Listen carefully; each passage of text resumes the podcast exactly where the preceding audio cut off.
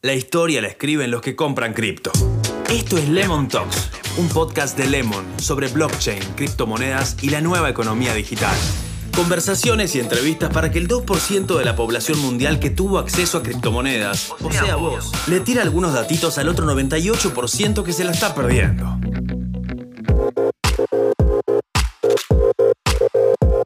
Bienvenidos a un nuevo episodio de Lemon Talks, este podcast que hacemos desde Lemon en el que hablamos del ecosistema fintech, de criptomonedas, de NFTs. Hoy estamos con Cadi, él es creador de contenidos especializado en juegos NFT, es youtuber, streamer y estamos acá para hablar sobre AXS y SLP, que son los dos nuevos tokens que ya están disponibles en la app Lemon Cash. Lo puedes comprar desde 100 pesos, pero vamos a tratar de entender bien qué son estos tokens, qué es Axie Infinity y en definitiva qué es también el fenómeno de juegos Play to Earn. Así que aprovecho, Cadi, te saludo y si querés contame cómo llegaste a los juegos Play to Earn, qué son y cómo empezaste con ellos. Primero que nada, buenas Alejo, gracias por la invitación. Y bien, los juegos NFT o más conocidos como Play to Earn, yo Play to Earn lo considero más como la modalidad que tiene como bien dice el nombre, Play to Earn eh, refiere a jugar para ganar y no ganar de, competición, sino que ganar de ingreso, por así decir, de una ganancia eh, neta. El, tema acá es, diría que algo que viene hace rato con el formato de videojuegos. Esto es una combinación, se podría decir que entre una economía real, un videojuego y la blockchain. Yo lo tomo como una combinación de estos tres factores. Y bueno, bien, digo, como dice el nombre, sería jugar para ganar. Requiere, el 95% de los casos requiere de una inversión inicial con un capital que podemos ingresar, a veces mayor, a veces menor, y que, nada, tenemos diferentes, diferentes cosas que estudiar de los proyectos para saber si nos, si nos es rentable o no. Después se habla de lo que se dice el ROI, que es el retorno de inversión, y un montón de cosas que después nos vamos... Eh, nos vamos metiendo más a fondo, vamos nos vamos enterando de, toda esa terminología y todas las cosas que llevan en común cada uno. Pero para, para que te des una idea, lo más normal, un ejemplo, juegos convencionales como podría ser World of Warcraft, como podría ser El Diablo, en su momento tuvieron problemas con, con temas ilegales de venta de ítems, hablando de un juego puramente de diversión, de venta de ítems por, entre comillas, mercado negro. Esto lo que creaba, obviamente, es algo que a la empresa no le gusta, algo por atrás, y que al mismo tiempo era bastante inevitable.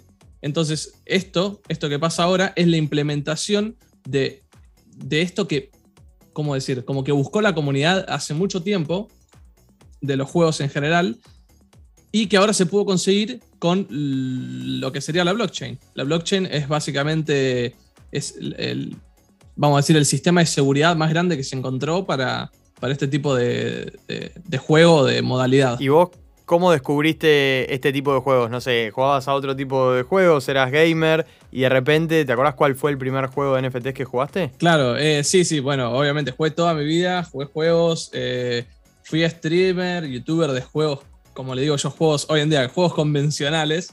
Eh, competí muchos años en el LOL, en el Valorant, pero básicamente ahora entré porque en su momento estaba creando contenido, como digo, de, juegos, de juegos convencionales. Y básicamente en la comunidad que yo estaba, uno de los chicos propuso, che, mirá, está saliendo, está por salir, mejor dicho, este juego, que fue el Dragonari en ese momento. Dijo, está por salir este juego, eh, mírenlo, son los, eh, es un juego NFT que se está hablando un montón y que los juegos NFT tienen pinta de que les va a ir bien. Ah, por ahí fue la cosa. Y yo dije, bueno, vamos a ver qué onda lo investigué un poco y yo ya estaba interesado hace rato en las cripto. Ya había invertido unos meses, unos meses atrás más o menos, había invertido eh, unos, unos ahorros que tenía y con eso que me había quedado de lo que había invertido fue con lo que entré en este mundo eh, de los juegos NFT en sí. Y respecto a la jugabilidad, son divertidos, porque por ejemplo, eh, hablando particularmente de Axi, hay mucha gente que dice que es un juego divertido, súper entretenido, pero hay otros, tipo Plan vs. Undead, que te tiran que capaz no es tan divertido y que solamente se usa como para ganar plata. ¿Vos cómo los ves estos en cuanto a jugabilidad comparado con los juegos convencionales? Bien, ahí hay que tener en cuenta varios factores. Primero que nada, que no deja de ser una inversión. Eso es importantísimo. No importa cómo lo veas, sea muy divertido o no te divierta en absoluto, no deja de ser una inversión. Eso es lo primero que, piensan el 90% de las personas. Eh, ahora, siguiendo con eso, ¿son divertidos? en general, hablando mal y pronto, no. Eh, hay juegos que te pueden gustar más o menos, como podría ser el caso del Axi, porque tiene una jugabilidad eh, como tal, tiene una estrategia como tal, una profundidad de, como un juego convencional. Es un, juego que necesitas meterte en el juego, aprender, aprender estrategia. ¿Se entiende? Entonces ahí es donde sí entra un poco más el, el tema de jugabilidad, que sí se puede hacer divertido como tal. Y hay un par más de juegos que también tienen, nada, incitan a que se jueguen y sean divertidos. Pero también acá tenemos otro sector de los juegos Play to Earn, que son los llamados y muy famosos hoy en día, Click to Earn. Que bueno, como el nombre indica, son juegos que no tenés que hacer nada prácticamente. Tenés que hacer un clic al día o 5 o 10 clics al día que no te cuestan nada, no requieren estrategia. Es simplemente la cara, lo que es el juego es como la cara visible, digamos, nomás. Claro, casi que no es un juego en ese sentido, sino que es otro fenómeno. Exacto. Pero metiéndonos de lleno en Axi y, en la economía del juego, ¿querés explicar bien qué son AXS y SLP y para qué se usa cada token? Perfecto, sí.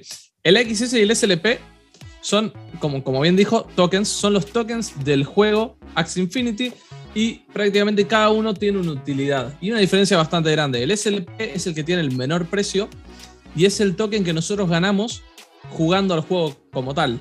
Nosotros cuando jugamos arenas, por ejemplo, eh, vamos generando ese token y cada 15 días podemos retirar ese token a nuestra billetera. Después, obviamente, ese token vos lo puedes vender o hacer lo que vos quieras.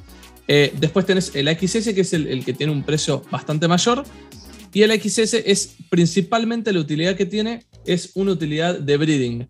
Eh, no sé cómo, cómo sería eh, en español la palabra correcta. Breeding, eh, crianza, creo que sería la palabra correcta. Sí, pero bridear sería como, como que los, que, hablando mal y pronto, que los bichitos tengan hijos, claro, que se reproduzcan. Claro, hablando, tal cual, hablando mal y pronto es que tengan hijos. Entonces, nada, es una forma de reinversión y, y cotiza bastante alto el XS también porque, porque tiene la verdad que bastante utilidad, como te digo, ahora con el breeding y con el tema de staking, de las pools y, todo ese tema, que es un poco más profundo, así que lo de... Claro, porque vos con cada batalla que ganás, ganás SLP, pero no ganás AXS, ¿es así? Exactamente, exactamente, claro, por eso el SLP también tiene un precio tan, tan bajo, y es porque, bueno, a no ser que, haya una reinversión que, que puedas sustentar el retiro que hay diario prácticamente del juego, es muy complicado que el precio no baje.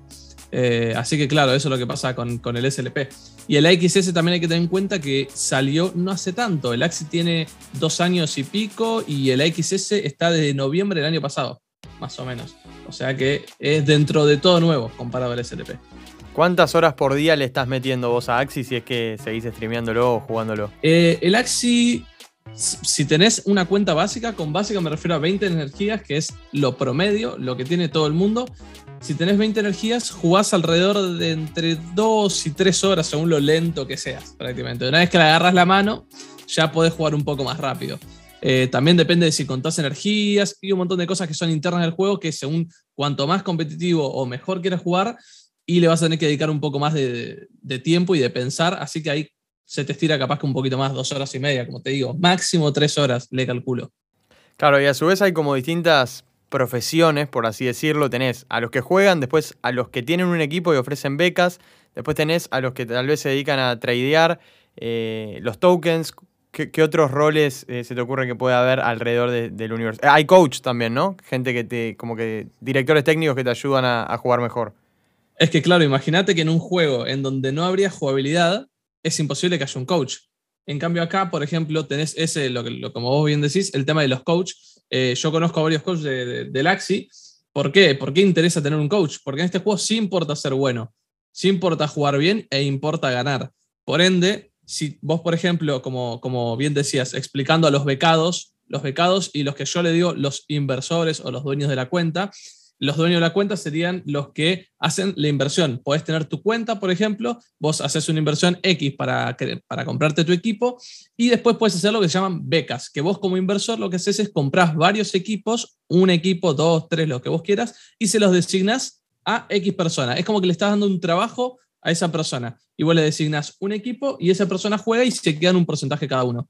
Eso sería una beca. Entonces, con el tema de... Mm, eh, con el tema del trading también tenemos, esto ya pasa, puede pasar en cualquier juego, en cualquier criptomoneda, en cualquier cosa, que hay gente que simplemente hace trading, compra y vende el token. Nada más, no, le, no se mete al juego, no compra los NFTs, ni nada, simplemente especula con el token. Eso es otro de los, factores que puede haber. Y en cuanto a los coaches, como volvía con eh, lo que volvía del tema de ganar es importante, es que un coach lo que hace es que, por ejemplo, yo soy eh, un inversor y tengo tres becados. No es lo mismo si mis becados juegan muy bien y tienen 2.000 copas que si mis becados no les va muy bien, no entienden el equipo y tienen 1.500. ¿Por qué? Porque a fin de cuentas, cuando llegue eh, a final de mes que haya que retirar ese SLP, el que tenga más copas va a generar más SLP. Cuantas más copas tenés, más SLP generás. Entonces, si sos bueno, vas a generar más SLP, por ende, más dinero. Entonces se contrata en coach para que le haga una pequeña sesión o le enseñe cómo se usa el equipo, que le, explique cosas básicas del juego, eh, para que pueda subir de copas y ganar a la larga más SLP. Perfecto, clarísimo. Y ahora para ir cerrando, si tuvieras que decir hacia dónde va el futuro de los juegos con NFTs, eh, o qué panorama pensás que nos vamos a encontrar en 2022? ¿Qué me decís? ¿Hay nuevos juegos que se están desarrollando? ¿Se va a concentrar en Axi? ¿Qué, qué opinás? Bien, eh, yo creo que el Axi sigue teniendo mucho futuro. Eh, es un proyecto súper que tiene, está tres pasos adelantado, eso es lo que opino con el Axi. y en cuanto al modelo Play to en general, no quiero decir la, la frase que se está escuchando mucho hoy, la frase cliché de es el futuro, pero realmente tarde o temprano, eh, como ya estamos viendo, grandes, eh, grandes empresas, como puede ser en el caso de Axie Infinity, por ejemplo, tenemos a Samsung, a Ubisoft, hay empresas muy grandes que están atrás de estos juegos y ahora mismo se están desarrollando juegos muy grandes, del calibre de cualquier juego convencional, como pueden ser Big Time, que hay desarrolladores, por ejemplo, del Fortnite, como podría ser Illuvium, como podría ser un montón de juegos de Star Atlas, eh, hay muchos juegos de ese estilo que se van a venir muy fuertes el año que viene. Y lo más probable es que hoy en día toda esa gente que no se mete en los juegos Play to Earn por prácticamente desinformación, miedo o incluso porque no le interese simplemente jugar para, para ganar dinero y prefiere tener un juego que le llame la atención y que le guste, el año que viene, cuando empiecen a salir estos juegos que tengan ambas cosas, ahí para mí se va a abrir un poco más también el camino. Buenísimo, muy bueno, Cadi, gracias por, esta charla, por este espacio. Los que están escuchando pueden ir a, seguirlo en sus streams, él es creador de contenido, hace un montón de, contenido muy divertido y también con mucha información y mucha data para, para compartir con todos. Así que nos volvemos a encontrar en un nuevo episodio de Lemon Talks. La revolución cripto llegó a tu celular, a tu billetera y ahora también a tus oídos. Esto fue Lemon Talks un podcast de Lemon para pensar en el futuro. Podés descargar la app Lemon Cash y pasar de pesos a cripto en un minuto. Lemon, tu mundo en cripto.